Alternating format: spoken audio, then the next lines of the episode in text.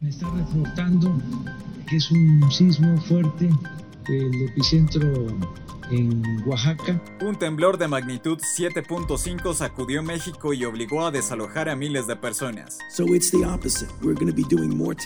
El principal epidemiólogo de Estados Unidos, Anthony Fauci, contradice a Trump y dice que se harán más pruebas de coronavirus.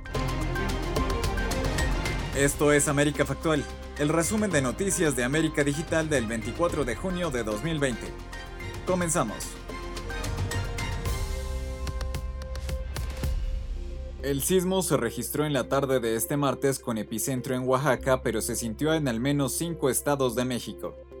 El presidente Andrés Manuel López Obrador confirmó varios fallecidos producto de derrumbes y dijo que se vio afectado el hospital que atiende a pacientes con coronavirus en Oaxaca, por lo que los pacientes fueron reubicados.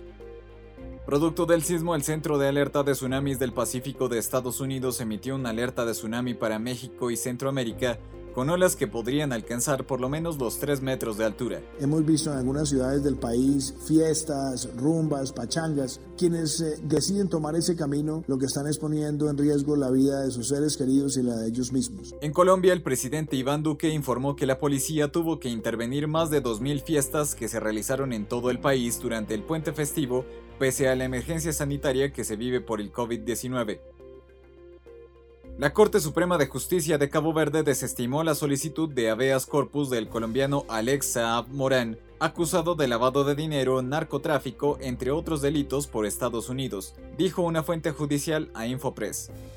El habeas corpus es el derecho que tiene un detenido a comparecer ante un juez o tribunal para que se resuelva si su arresto fue o no legal, o si debe levantarse o mantenerse. Alias el indio Amansador es indicado de ser autor material e intelectual de la masacre de la gobernadora indígena Cristina Bautista en el año 2019, como también del carro bomba a la estación de policía de Santander de Quilichao. Estas eran las palabras de Marco Vinicio Mayor Ganiño, comandante de la tercera división del ejército colombiano, tras la captura de este martes de Fernando Israel Méndez Quitumbo, alias El Indio, un disidente de las FARC acusado del asesinato de varios líderes sociales. Sobre este tema, el ministro de Defensa Carlos Holmes Trujillo explicó en redes sociales que el indio fue capturado en una operación desplegada en un área rural de Caloto.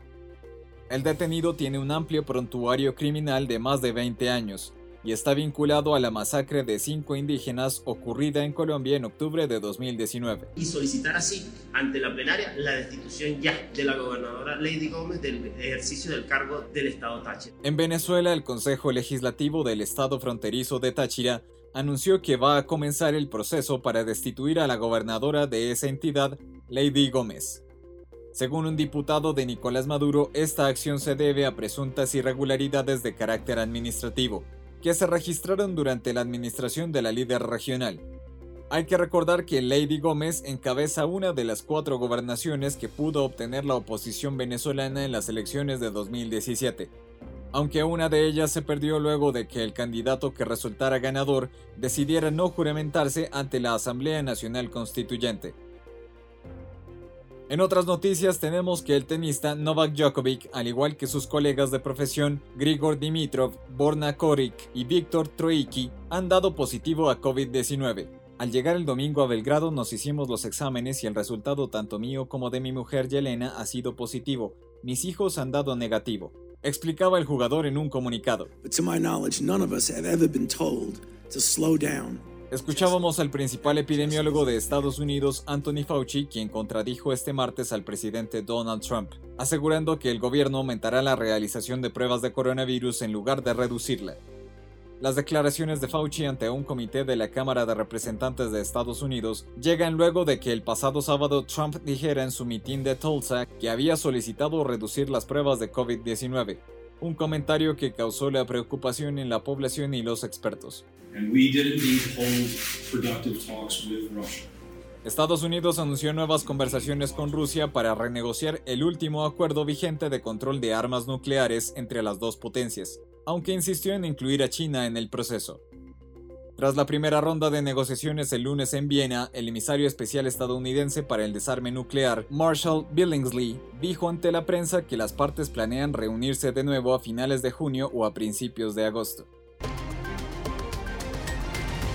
Gracias por acompañarnos en esta edición de América Factual del miércoles 24 de junio. Síguenos en nuestras redes sociales en arroba América Digital.